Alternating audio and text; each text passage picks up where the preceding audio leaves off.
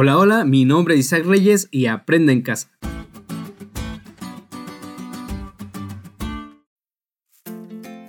Después de la frase quédate en casa, aprende en casa se ha convertido en una frase común bajo la nueva normalidad.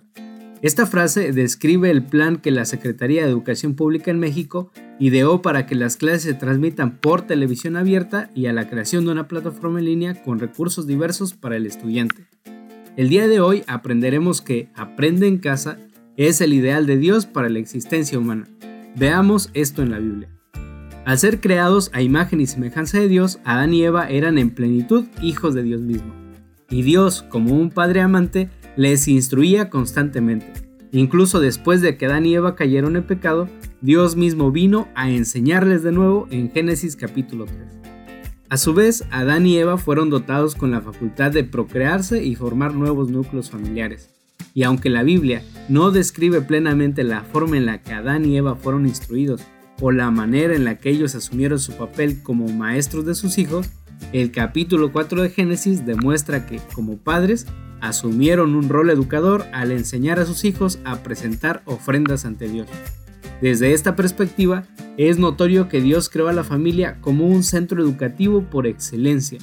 Esta realidad se va a repetir constantemente a lo largo de toda la Biblia. Por ejemplo, en Génesis capítulos 4 y 5, la genealogía de Caín se contrasta con la genealogía de Adán por medio de Seth. En Génesis capítulo 6, Noé caminó con Dios y guió a su familia en la misma dirección, de modo que Dios le pudo asegurar que toda su familia se salvaría del diluvio.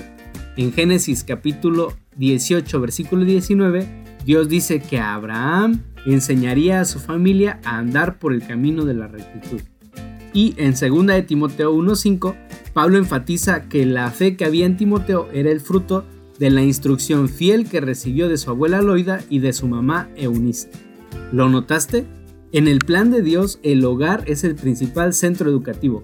Esta es la razón por la que en Deuteronomio 6, versículos 6 y 7, se enfatiza que en la dinámica familiar, la palabra de Dios debe ser transmitida en la casa, en el camino, al acostarse y al levantarse, de modo que sea como si las palabras de Dios estuviesen escritas en la entrada de cada casa.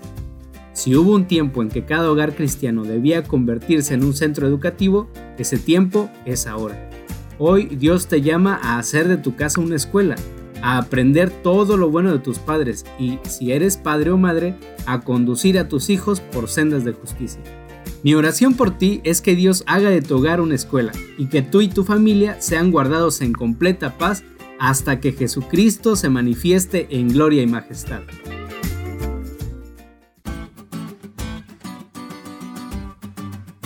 ¿Te diste cuenta lo cool que estuvo la lección?